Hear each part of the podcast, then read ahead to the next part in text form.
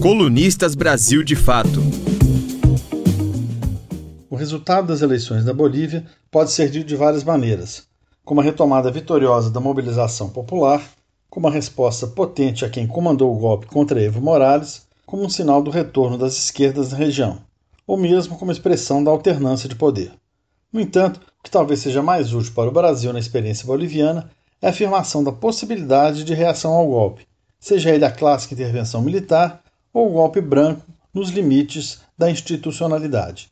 Além disso, o povo boliviano mostrou que não se combate os fracassos da história com a crença de que a mudança é inevitável, mas sim com estratégia e luta incessante. No Brasil, desde o golpe de 2016, as forças progressistas não foram capazes de articular um movimento de massas capaz de retomar a ordem democrática e política e preservar os avanços econômicos e sociais. Em menos de um ano, a Bolívia foi da deposição do presidente eleito à recuperação do poder pelos meios legais, que preservou a paz sem ceder ao quietismo. Há diferenças profundas entre as duas nações. A questão dos povos originários é decisiva no país andino e marca sua maneira de ser no mundo. A distinção de porte, diversidade da economia e os projetos das esquerdas são também marcantes nos dois países. Mas as semelhanças são também expressivas.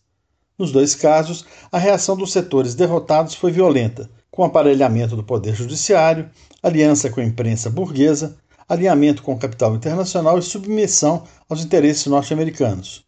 O golpismo projeta uma enorme sombra sobre toda a região. Se o nosso vizinho tem seu caminho a retomar e a tarefa de aprofundar seu projeto interrompido, no caso brasileiro é preciso ainda cumprir o difícil desafio de afastar Bolsonaro e tudo que ele representa não se deve esperar do presidente mais absurdos que os usuais do meio ambiente à saúde, da diplomacia à economia, da cultura à educação. Ele foi eleito com este programa. A superação de Bolsonaro na vida prática da democracia precisa ser construída desde já, inclusive com a criação de um caminho eleitoral viável. A via boliviana passou por mobilização social, comunicação popular, militância aguerrida e, sobretudo, união uma estrada que as forças progressistas brasileiras precisam trilhar urgentemente. As eleições municipais, que espiam da janela, serão o primeiro teste, e o eleitor, partidos e candidatos não parecem estar conscientes disso. Se há algo que a pandemia tem nos ensinado a cada dia, é que o amanhã não está dado e nem o final feliz é inevitável. É preciso deixar de lado o otimismo ingênuo e o bom mocismo educado para construir um futuro todos os dias com racionalidade, mas também com revolta.